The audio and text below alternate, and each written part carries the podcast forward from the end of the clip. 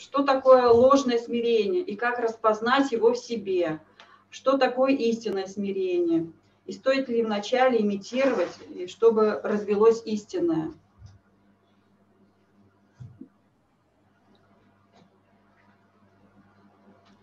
Ложное, ложное смирение это, это означает ложное эго.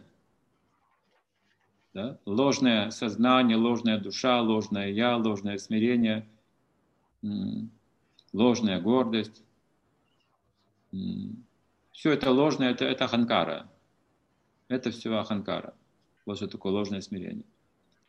То есть мы слышали о смирении и пытаемся быть смиренными.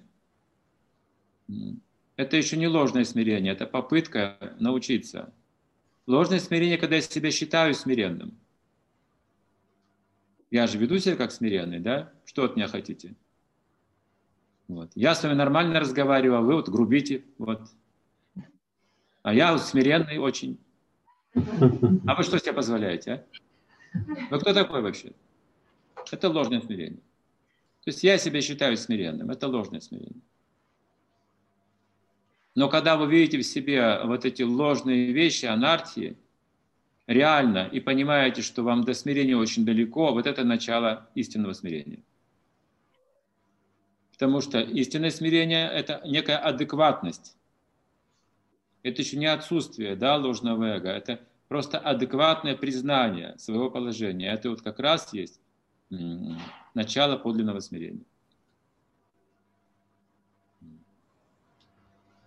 У меня ханкара, у меня зависть, у меня куча есть недостатков. Вот это начало нормального, ну, здорового мышления, смирения. Но если вы погружаетесь в эти вещи и считаете себя падшим, падшим, падшим, падшим, только об этом говорить, это тоже будет ложное смирение. Падший, не падший, служи Кришне.